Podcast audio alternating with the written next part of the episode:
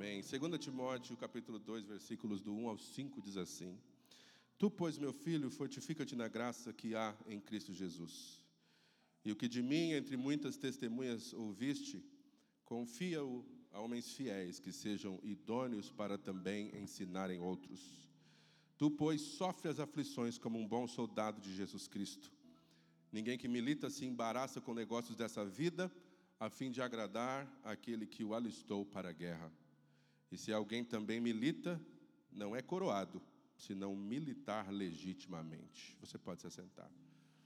É, essa semana né, andei orando e pedindo para Deus sobre o que deveríamos ministrar nessa manhã.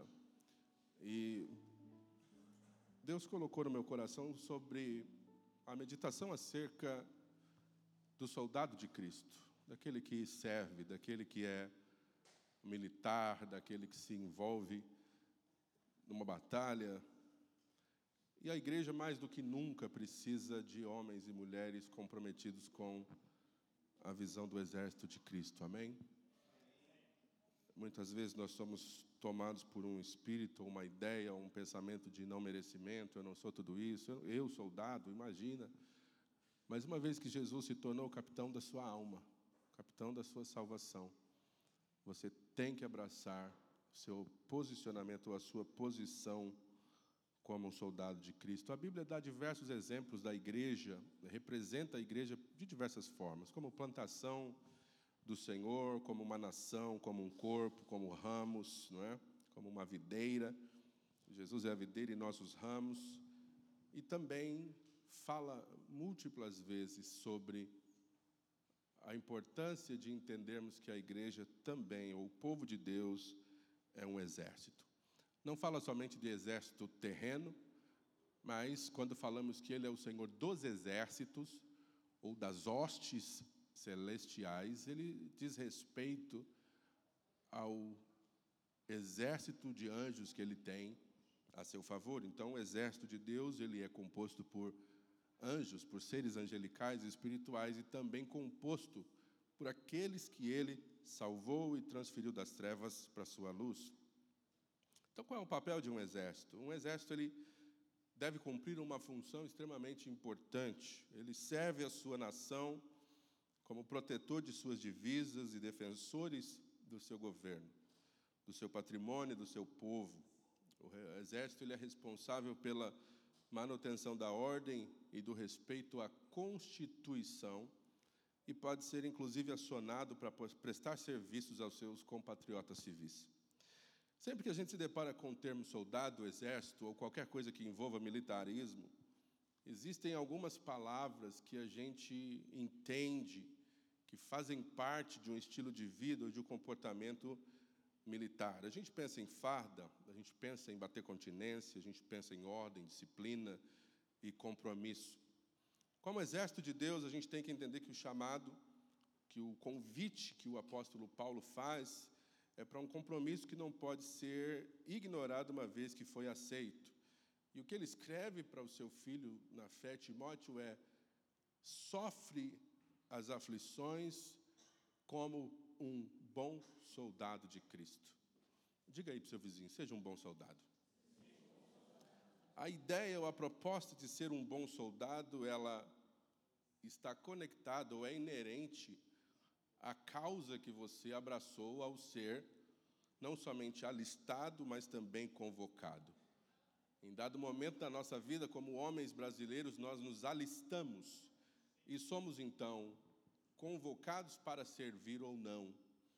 E depois que fomos chamados para servir, nós ficamos à disposição da nossa nação. E depois que você sai, para ou deixa ou é mandado embora, não sei qual é o termo, exonerado da sua função, você fica então num grupo de homens ativos na reserva. Isso quer dizer, a qualquer momento a nação pode precisar de você e você vai precisar estar a postos. Quer uma nação esteja continuamente em guerras, ou mesmo que não esteja, ela precisa ter um exército. Então a gente sabe que muitas nações estão em constantes conflitos e os seus exércitos precisam estar prontos. A nossa nação não tem muito conflito, não tem muita guerra, mas a gente precisa de um exército? Não entendi. precisa do exército. A gente está familiarizado com os noticiários a respeito dos Estados Unidos em combate, quer Afeganistão, Iraque, ou mesmo apoiando alguns aliados até mais fracos, como a Ucrânia, diante da ofensiva russa, que de forma velada também tem o apoio chinês.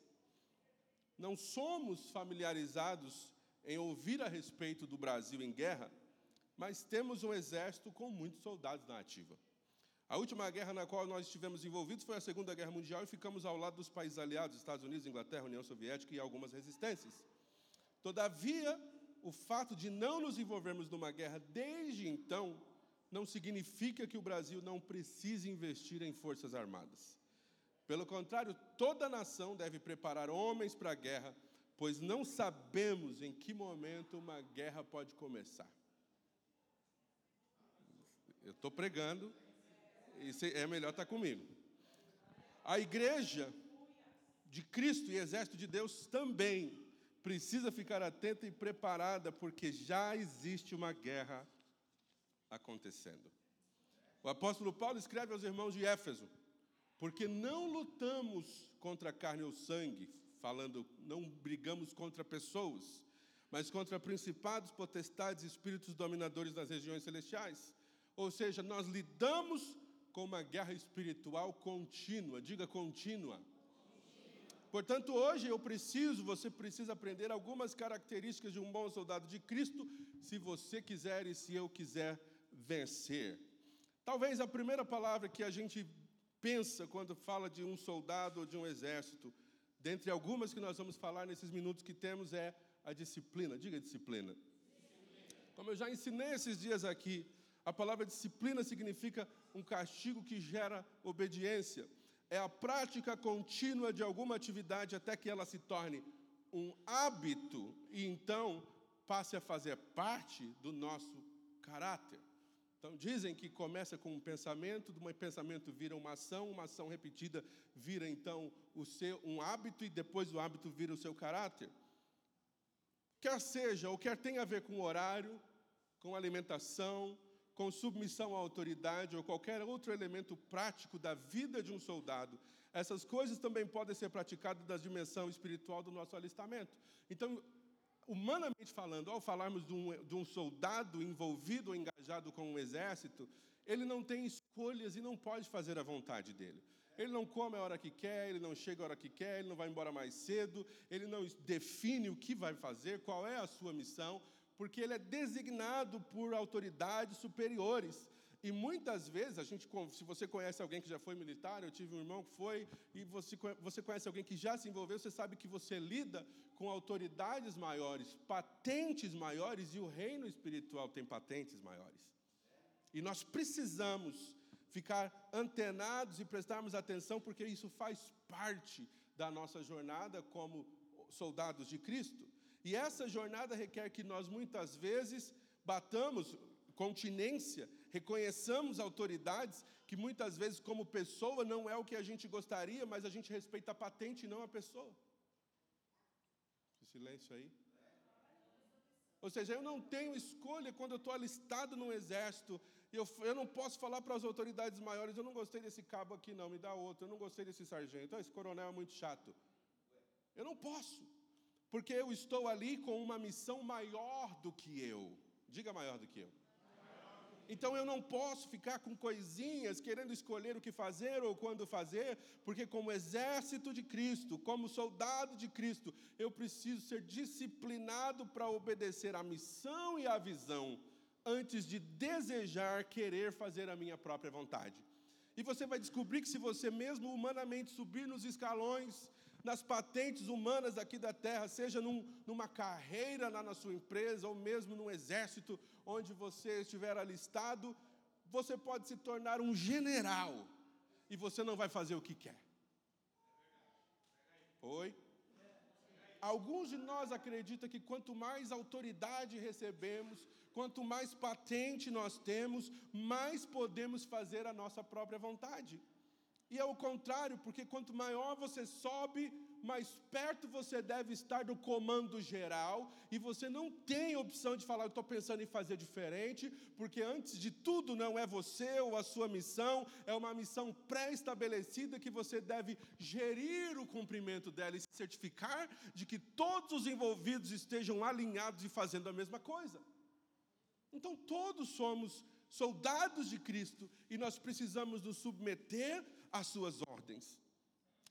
E aí, quando a gente fala dessa palavra principal, que é a primeira que vem à nossa mente, a disciplina, por exemplo, espiritualmente falando, a gente também tem disciplinas que precisamos praticar. A disciplina ela pode ser física, emocional ou de inteligência espiritual, como leitura da palavra, oração, jejum e a prática da generosidade. São coisas que eu não tenho opção de falar, eu sou um cristão, servo de Cristo, seguidor de Jesus, soldado de Cristo, mas não estou afim de orar. Mas não estou, é ué. Essa é a pergunta. Não estou afim de ler a palavra. Lembre-se que o exército brasileiro serve para proteger, inclusive, a Constituição brasileira. Então, se eu sou um soldado de Cristo, eu preciso batalhar para proteger a Constituição da nação da qual eu faço parte.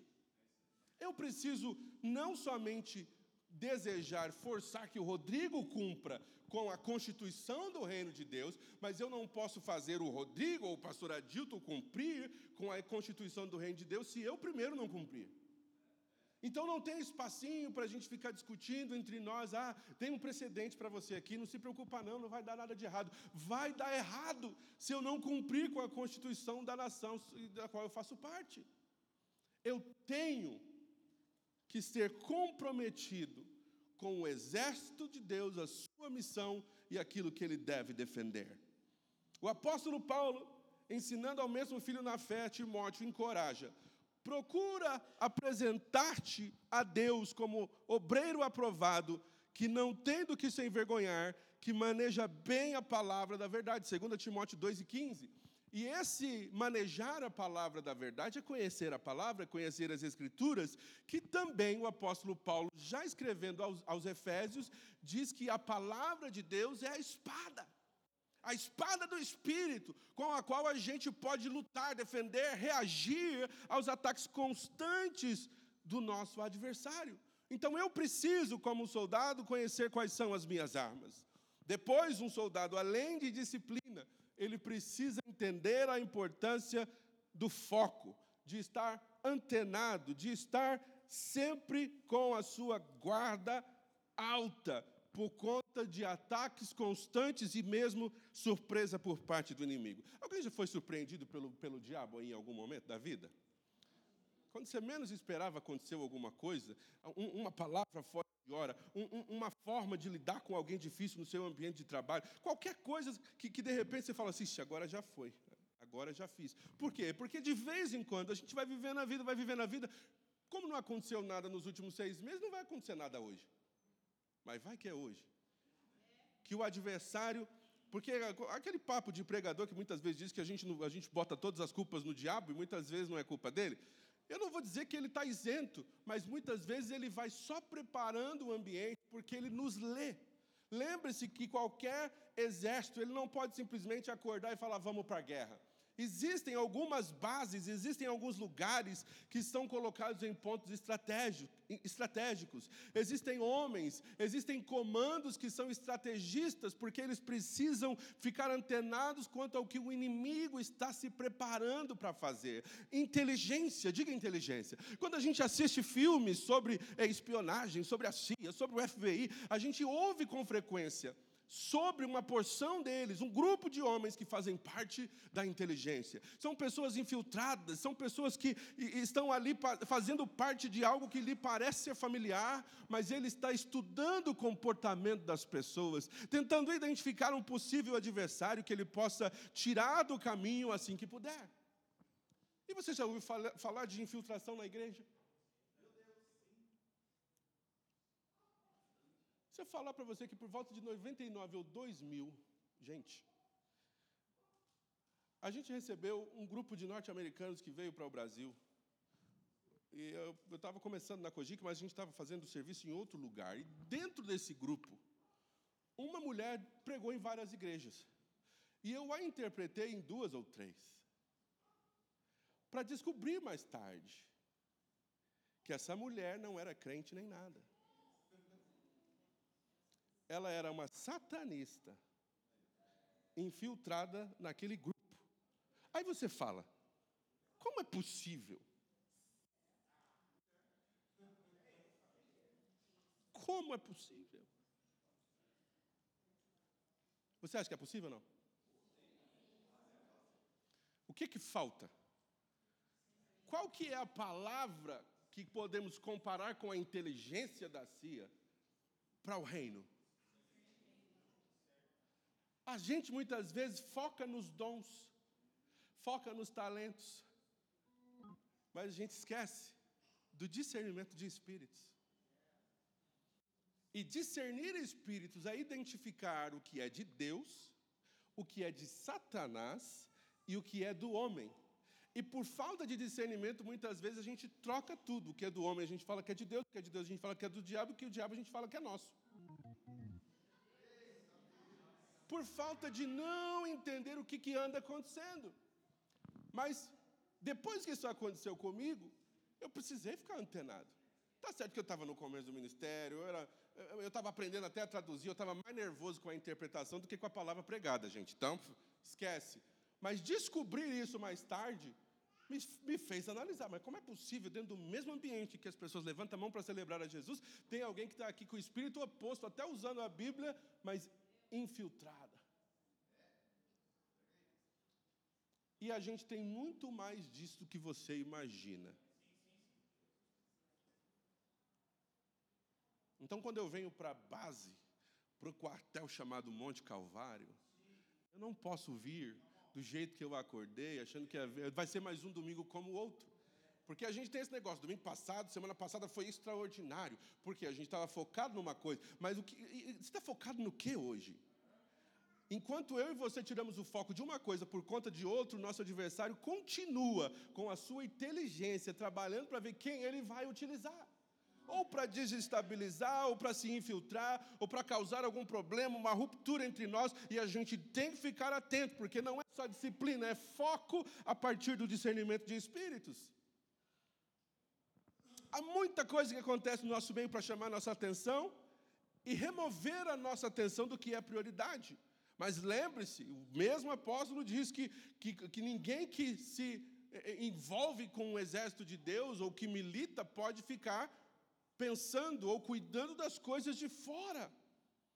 Então a gente tem que priorizar o que é prioridade, para não perdermos o foco da batalha. Ao perder o foco, eu não me protejo.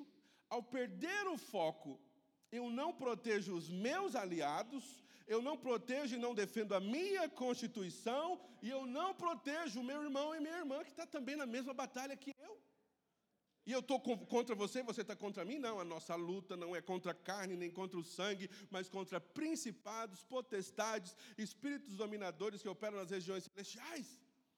Quando Paulo declara esta ordem de coisas, ele está dizendo: o exército que se opõe é organizado, ele tem autoridades em níveis específicos. E isso é confirmado para nós em Daniel, no capítulo 3, enquanto ele orava e fazia o seu, jejum pedindo de Deus sua resposta, e ela não chegava, e o que ele disse foi porque o príncipe da Pérsia.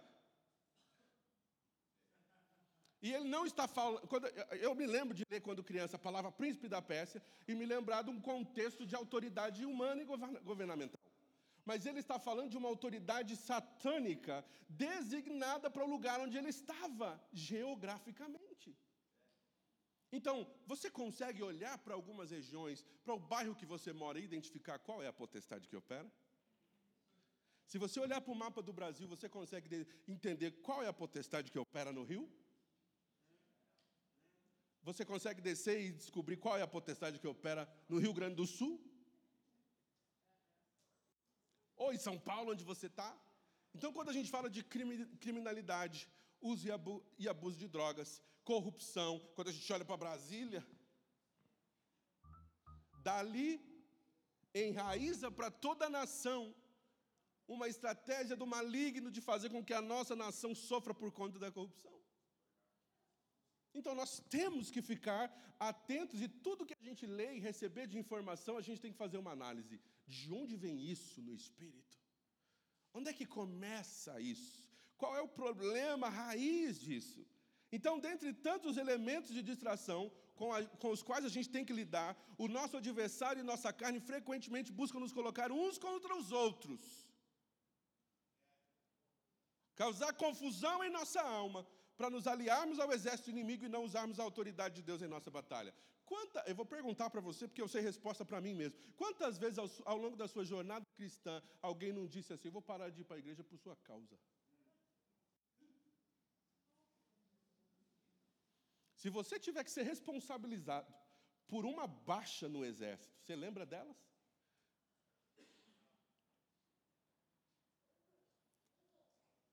E como pastor, gente, é uma luta. Porque eu não sei quem faltou hoje, porque faltou. Porque não acordou, porque o Enéas falou alguma coisa que não devia ter falado semana passada. Eu, eu preciso ficar antenado. Porque eu sei que meu adversário está trabalhando procurando um soldado mais fraco em que ele possa utilizar as minhas palavras ou a falta delas para dizer: olha aí, por que você vai ficar envolvido com esse pessoal? Nem te ligam, nem chega junto, não quer saber o que está acontecendo, não te dá uma resposta à altura. E todos devemos ficar antenados, porque enquanto isso acontece, pode ter um soldado ainda mais fraco que você que se perde antes. Porque você não está cuidando de si, não pode cuidar dos outros, e o adversário toma, faz é, é disso uma vantagem para ele. Então, um, um soldado precisa de disciplina, um soldado em um exército precisa de foco, e a parte que fica mais complicada. Ele precisa de compromisso total. Servir a Cristo exige de nós compromisso total. O chamado de Jesus, que é o nosso capitão para o discipulado, é com a condição de negarmos a nós mesmos, tomarmos a nossa cruz de cada dia e segui-lo. Se não for por amor e a partir de um entendimento genuíno, a gente não consegue seguir a Cristo. Essa semana passada eu traduzi um livro de um pastor que está lançando daqui a alguns dias. Ele escreveu um livro que é um devocional de 40 dias e em cada capítulo ele fala sobre 40 mártires da igreja. E eu falei assim: meu Deus, eu não conhecia a história de metade deles. Metade eu tinha ouvido falar porque parte dos primeiros, de Estevão, de Pedro, de Bartolomeu, mas os outros que fazem parte da história da igreja eu não conhecia. E como essas pessoas decidiram entregar sua vida para Jesus, mesmo debaixo da espada de alguém, mesmo sendo queimados e torturados e lançados numa fogueira, vivos para queimar diante das pessoas, porque eles não podiam e não queriam e não iria negar a Cristo. Ou seja, o primeiro chamado de um soldado é entregar sua vida pela sua pátria e pela sua autoridade máxima. Entregar a sua vida e viver para Cristo. Servir a Cristo exige de nós compromisso total. O chamado de Jesus, nosso capitão para o discipulado, é condição de negarmos a nós mesmos. Ou seja, eu agora faço parte do exército e eu não vivo para a minha própria caminhada, eu não determino a minha própria agenda, porque eu estou envolvido em algo maior. E esse compromisso é com quem? Compromisso com os soldados irmãos, compromisso com o capitão, compromisso com a minha própria vida. Paulo diz em 1 eh, Timóteo 4,16: tem cuidado de ti mesmo e da doutrina. Paulo está dizendo para o soldado Timóteo: cuida de você, fique esperto com os riscos ao seu redor, defende a Constituição, e então, depois que você fizer isso, vai ser bom para você se salvar. Tanto a ti mesmo como aos que te ouvem.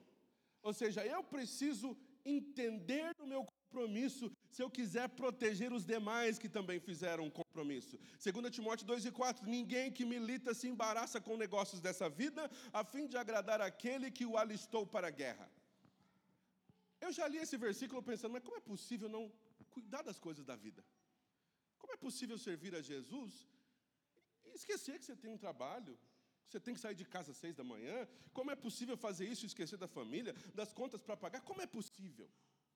Aqui não é simplesmente ignorar a sua vida, porque, esse, porque senão Paulo seria contraditório. O mesmo Paulo que ensina a importância de não se embaraçar com os negócios dessa vida, fala em 1 Coríntios sobre a importância de um homem priorizar sua família e sua casa. Então, do que, que ele está falando? Ele está dizendo que nenhuma dessas coisas são definitivas e controladoras da minha vida a ponto de eu não poder abrir mão a qualquer momento por causa de algo maior. Então, se Deus te chama para servir como um soldado dele, do exército dele, onde quer que você esteja, sirva, mas não se prenda a nada que seja passageiro. O dinheiro às vezes vai querer te prender, uma carreira extraordinária vai querer te prender, e de repente, Deus te dá um outro rumo, te designa para uma missão, e Ele precisa querer saber se você vai estar disposto a cumprir com a missão que Ele tem para você. Cuidar de si mesmo te coloca a responsabilidade de ser um soldado em constante alerta. Espera, isso que aconteceu comigo essa semana. O que, que o inimigo está armando? Qual a reação que meu adversário espera? Será que isso é do homem? Será que não foi o Elias, homem? Será que não foi o Elias usado por Deus? Ou se não foi o Elias no momento do Pedro, né? Que às vezes acontece. E eu tenho que entender: a minha luta não é contra carne e sangue mas contra principados e potestades. Ao não discernir espíritos, eu ajo por mim mesmo enquanto estou aqui. Então o Enéas está pregando, de vez em quando o Enéas vai falar: Espírito Santo, segura aí que eu vou falar umas, umas verdades para esse povo. Acontece ou não acontece? Não entendi. Fala com convicção: acontece. E eu preciso ficar alerta, porque às vezes a minha mensagem não é de Jesus. E aí o capitão fala: Enéas, era isso mesmo que eu falei para você falar? Às vezes, o Espírito Santo queiramos, Deus, que seja sempre assim, me move a falar com você e te edificar na fé, mas de vez em quando, entra outro negócio, usa a minha boca, e aí as palavras que saem da minha boca são destruidoras, são semeadoras de contendas. Então, é por isso a necessidade do alerta, porque em todo tempo, ou a, natureza humana, ou o adversário, ou o Espírito Santo, é uma luta, porque os três querem ter espaço. Deus quer falar através de você. O diabo quer falar através de você. E você quer falar também. Você não vai querer ficar sendo usado toda hora. Aí você tem umas ideias. Você fala, não, Deus, deixa, eu tenho uma mensagem. Eu tenho algo para dizer. E de vez em quando não é. É porque Deus quer falar através de você. Isso não deve ser padrão. Eu não posso ser um crente e ser usado pelo diabo o tempo inteiro. Na verdade, nunca devo me, me permitir. Mas a gente tem um, uma realidade bíblica que nos mostra no próprio apóstolo Pedro. Jesus falando das coisas que iam acontecer, logo depois de ter perguntado para o povo: quem está dizendo aí que eu sou? O que, que o pessoal está dizendo ao meu respeito? O que, que fala do meu ministério? Aí os discípulos responderam: Ah, estou falando que você deve ser Elias, Jeremias, um dos profetas. Pedro abre a boca com ousadia e diz o quê? Tu és o Cristo, o Filho do Deus vivo. Bem-aventurado és, irmão Bajonas, porque não foi nem carne nem sangue que te revelou, mas o meu Pai que está no céu, você sabe quem eu sou. E aí Jesus começa a ir para o outro caminho e fala: ó, vai ser necessário que o filho do homem seja entregue. Aí fala, não, Pedro coloca a mão no ombro de Jesus e fala: não, não, não, isso aí não vai te acontecer, não. Você sabe que um antagonista, anota isso no seu coração, nem sempre é alguém que só quer ver você passando bem. O antagonista muitas vezes é alguém que quer te ver bem fugindo do seu propósito. É alguém que olha para você e fala: Não, você tem muito potencial para ficar nessa igrejinha? Você tem muito potencial para estar tá cantando aqui? Você vem de lá onde você mora para cantar aqui? Não, Deus tem mais. É hora de você abrir a sua boca de crente, imitar Jesus e falar: Para trás de mim, Satanás. Eu preciso cumprir com o que Deus tem para mim, onde Ele me colocou. O dia que Ele me liberar, eu estou liberado. Enquanto Ele não liberar, não estou liberado. Então, a, a, nossa busca por exaltação humana poderia ter feito Jesus fazer, viver a mesma coisa. Quantas vezes lemos dos evangelhos que chamaram Jesus de canto, queriam coroá-lo rei, e ele fugia por meio da multidão, dizendo: Ainda não é chegada a minha hora. Porque é estratégico. Se Deus te colocou aqui, é estratégico. Se Deus está te ensinando aqui, é estratégico. Se Deus está te posicionando, te construindo, te ajudando, é estratégico. Deixa Ele concluir o que Ele começou em você. Um bom soldado de Cristo tem espírito de equipe.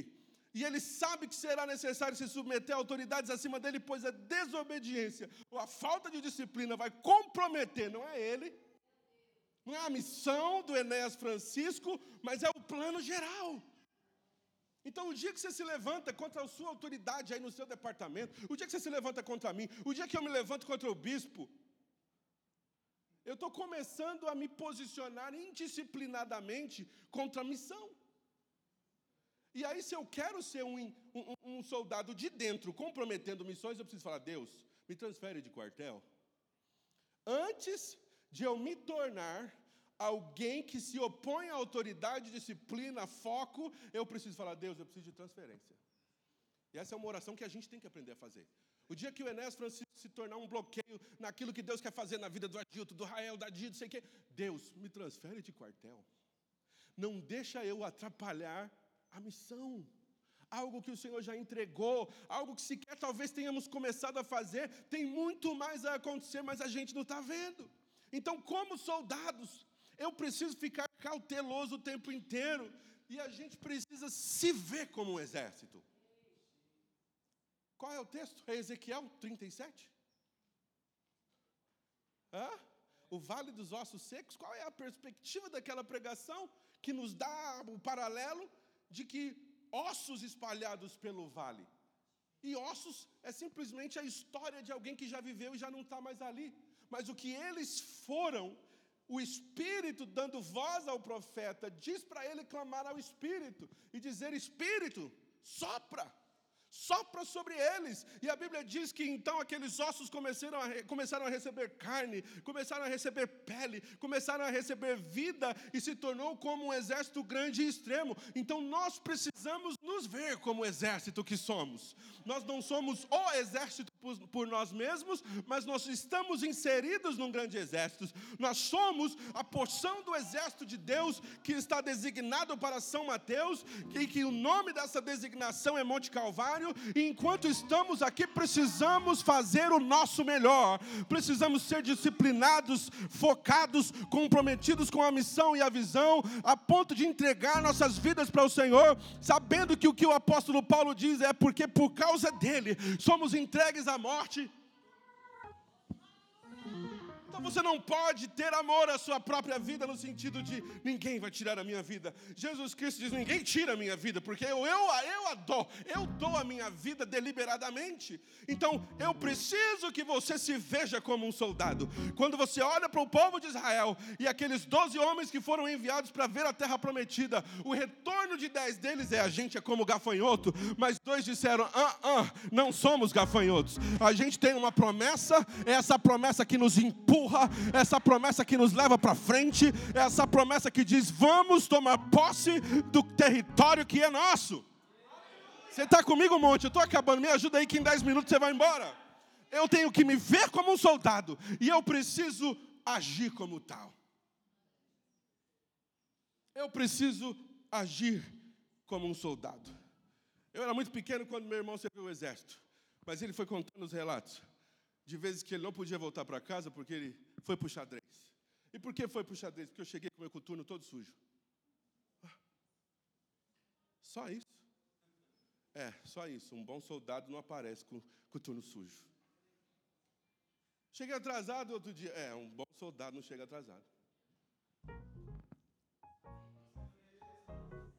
Um bom soldado é comprometido com a causa. E pode ser que por 10 minutos ou meia hora você comprometa. Então, não temos tempo a perder. Ao pensar estrategicamente, cada minuto conta. Mateus 24, 14 diz: Esse evangelho do reino será pregado em testemunho a todas as nações, e então virá o fim. Ou seja, o fim só chega depois do evangelho pregado em todas as nações. Ou seja, de alguma forma, Jesus jogou para nós um relógio e disse: prega aí. Quanto mais vocês pregarem e avançarem como meu povo, com a minha mensagem, mais eu antecipo o meu relógio. Então eu preciso ser estratégico e eu preciso ser intencional. Quando eu venho para a casa de Deus, eu venho com propósito. Gente, eu sei que segunda-feira, não essa, porque essa você vai dormir até mais tarde, mas numa segunda-feira comum você fala, lá vem de novo. Tudo de novo. E aí tem dia que você não está muito afim, você lava o rosto daquele jeito, se prepara daquele jeito, está nem aí com nada. E esse mesmo espírito é o que você quer trazer para o reino de Deus. Quer chegar de qualquer jeito, quer vir de qualquer jeito, falar de qualquer jeito, chegar a qualquer hora. Para, que isso aí não é espírito de soldado excelente, não. Ninguém que milita se envolve, se amarra, fica preso aos negócios dessa vida. Ou seja, quando eu digo que o meu domingo é para Deus, por favor, seu domingo começa meia-noite e um. Não começa às 9h45. O seu domingo já começou. Olha só, olha o que diz 2 Coríntios 2, do 11 ao 12. Além de ser, de ser necessário nos ver como bons soldados, agirmos como bons soldados, uma coisa, nós não podemos ignorar o nosso adversário. E a quem, olha o que diz, 2 Coríntios 2, 11 e 12. E a quem perdoardes alguma coisa, também eu. Porque o que eu também perdoei, se é que tenho perdoado, por amor de vós o fiz na presença de Cristo, para que não sejamos vencidos por Satanás, porque não ignoramos os seus ardis. A palavra ardis quer dizer artimanha, malandragem, especialidade estratégica, ou seja, em tudo que a gente faz, especialmente no contexto de é, vida social, uns aos outros, nós não podemos ignorar as artimanhas do nosso adversário. Então, como é que eu me fortifico? O texto inicial que nós lemos diz: Tu, pois, meu filho, fortifica-te na graça que há em Cristo Jesus. Não dá para lutar como um soldado de Cristo fraco.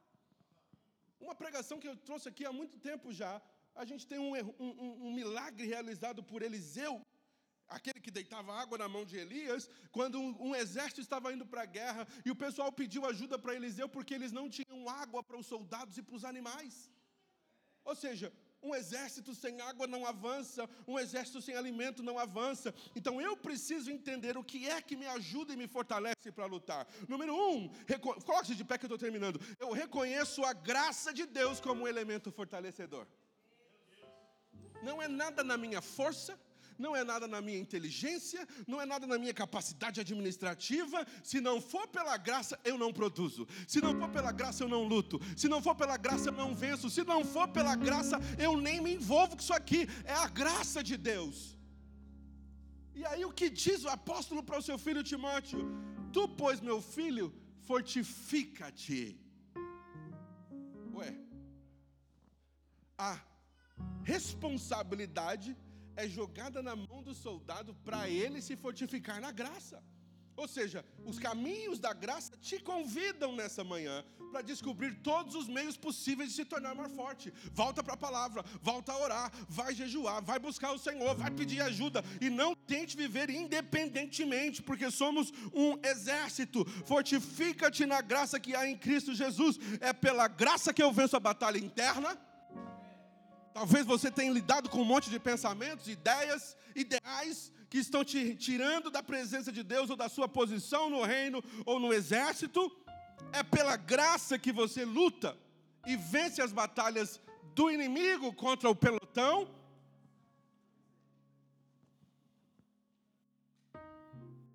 Batalhas da mente, batalha entre nós e batalhas externas. O discernimento sou eu? É o Elias? Ou é o adversário? Identifique e se fortaleça na graça. Dois, eu recebo e compartilho a palavra. Isso é o uso constante de uma espada. Não posso citar o que eu não sei, quer seja para levantar um irmão ou mesmo para vencer o inimigo. Eu aplico em mim e distribuo então. O apóstolo Paulo escreve ao 2 Coríntios capítulo 10, versículo 4 em diante que ele diz: as nossas armas não são carnais, mas poderosas em para destruição de fortalezas e de todo pensamento, de toda altivez, orgulho, altivez que se levanta contra o conhecimento de Deus. Ou seja, essa espada, esse instrumento divino que transforma e cura começa em mim. Se não mudar em mim, não muda os demais. E eu termino dizendo que a partir de agora começa a fazer sentido o convite para o sofrimento. Paulo dizendo: Sofre, pois, comigo as aflições como bom soldado de Cristo. Sofre, pois, comigo as aflições. Sofre, pois, comigo. Sofre. O apóstolo Paulo, já escrevendo para outra igreja, fala: de desejar ter comunhão no sofrimento de Cristo. Então, por que o crente sofre? Porque ele precisa desenvolver a comunhão e o conhecimento do sofrimento do próprio Cristo, para também ter comunhão com ele na sua morte. Eu preciso do sofrimento nesse caso, mas o sofrimento não vai me abater. Paulo está dizendo: Tu sofre, pois, comigo. Não sofra O inimigo tem plantado sementes no nosso meio, em que a gente desenvolve dois pensamentos: eu não vou encher o saco do pastor, eu não vou causar na vida de ninguém, deixa eu com o meu problema. Fala aí se esse pensamento não existe. Eu não vou levar meu problema, eu, tanto problema para resolver, por que, que eu vou levar o meu? Gente, Paulo está dizendo: sofre comigo. E mesmo que você esteja sofrendo com alguém o seu embate, a sua aflição, Paulo está dizendo: sofra bem. Sofra com um sorriso no rosto. Ah, eu vou maquiar minha história. Ah, ah, ah. Se você se mostrar frouxo, no dia da angústia, a sua força vai ser pequena. Então, em primeiro lugar, se pose, entenda que você é um soldado, um bom soldado de Cristo, e se posicione diante das batalhas mas sofra como um bom soldado. Ou seja, a gente tem o costume de que quando as coisas ficam mal, a gente baixa a qualidade do que está fazendo. Mas se quem te alistou foi ele, tá, tô, imagina se Jesus falasse: Vou entregar menos de mim agora porque está doendo. A Bíblia diz que ele, como ovelha muda, foi levado a matador. Talvez a minha carne diga, eu vou, eu vou revidar, eu vou revidar. Quem acha que esse soldado romano é para fazer isso comigo? Eu vou revidar. O próprio Jesus sabia que se ele clamasse por uma legião de anjos, o Pai enviaria e ele ficaria livre. Mas quando você tem uma missão, você não procura saída dela. Você procura terminá-la como um bom soldado. E é legal servir a Deus no Brasil. Porque a gente está aqui fazendo barulho ao meio-dia clamando abertamente, orando abertamente, celebrando abertamente. E a gente põe nas lives da vida e a gente põe foto que estava no culto. Faz isso no Oriente Médio. Faz isso em alguns países da África. Faz isso no, na América Central. Tem país da América Central procurando um crente adorador para matar. A sua vibe do domingo de manhã seria a mesma?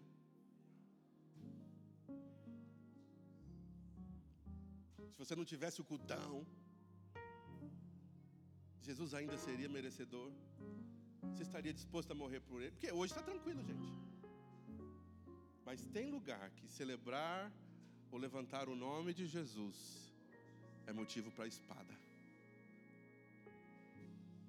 É motivo para dor, agonia, até você falar, não quero mais Jesus.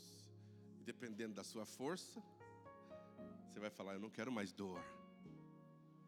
Ou dependendo da sua comunhão, você vai dizer: pode dar mais, que desse Jesus eu não largo.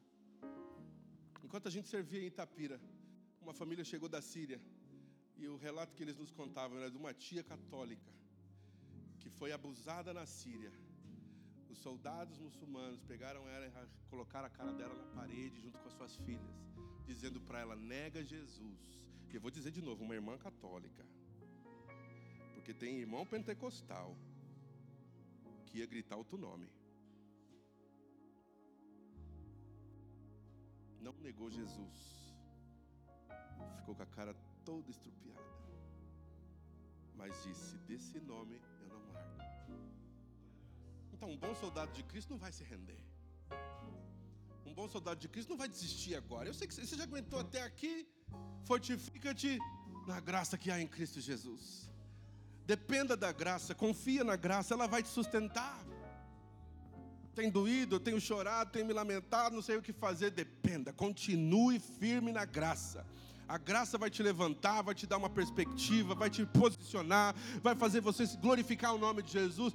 Fica firme na graça e se fortaleça na graça. Dependa dele exclusivamente. E ele vai glorificar o nome dele na sua vida e você vai levar o nome dele adiante como um bom soldado. Levante suas mãos aos céus. Vamos orar nessa manhã. Pai, nós queremos te agradecer pela tua palavra, Senhor. Nós te agradecemos porque tu és bom e a tua misericórdia dura para sempre. Te agradecemos porque a tua misericórdia é o motivo pelo qual não, somos, não fomos consumidos. E te louvamos porque a tua graça nos tem sustentado. E nesta manhã o Senhor vem nos alertar ou nos lembrar sobre a missão que é maior do que a gente, o exército que é maior que a gente, o Senhor desse exército. E eu oro, Pai, por cada irmão e irmã nessa manhã que luta, que, que passa por dores e que tem a sua fé desafiada e que muitas vezes quer desistir, Senhor, porque não está fácil. Mas eu oro para que nessa manhã o Senhor derrame graça sobre cada coração aqui nessa manhã. Graça, Senhor, para continuar, graça para ser forte, graça para ser firme, graça para não desistir, graça para ter foco, graça para ter compromisso e entregar a sua vida continuamente a Ti, Senhor. Dá-nos graça para ser essa igreja igreja que não é só um grupo de pessoas que se reúnem aqui nos domingos, mas é um exército do Deus vivo. Homens e mulheres que têm uma missão, que protegem uma constituição, que entendem que o reino de Deus está acima e é maior que todas as coisas. Em nome de Jesus, ajuda-nos a sermos obedientes, ajuda-nos a estarmos sempre alertas, ó Pai, porque os ardis do adversário não cessam. Ele está sempre buscando alguém para destruir, ele está sempre usando, buscando alguém para usar, e nós pedimos: protege-nos, Senhor, protege a nossa mente de darmos vazão para o inimigo, protege o nosso coração das amarguras dessa vida, protege-nos, ó Pai, para não comprometermos o nosso chamado e alistamento, para não comprometermos a missão dessa base chamada Monte Calvário, para levarmos adiante a missão do reino de Deus para outros lugares, fortalecendo irmãos e irmãs e pregando o evangelho do reino assim como o Senhor fez e nós continuaremos a dar a Ti a honra, a glória e a majestade que são devidas ao Teu nome. Tu és o Senhor dessa casa, Tu és o nosso general. E o Senhor luta as nossas guerras, como ouvimos aqui semana passada. A gente faz parte de um exército diferente, que em alguns momentos sequer vai ser necessário lutar, porque o Senhor vai intervir. Essa batalha não é vossa, mas é do Senhor. Mas precisaremos estar a postos. Em nome de Jesus, ajuda-nos, ó Pai a permanecer firmes naquilo que o Senhor nos chamou. Em nome de Jesus. Aplauda o Senhor.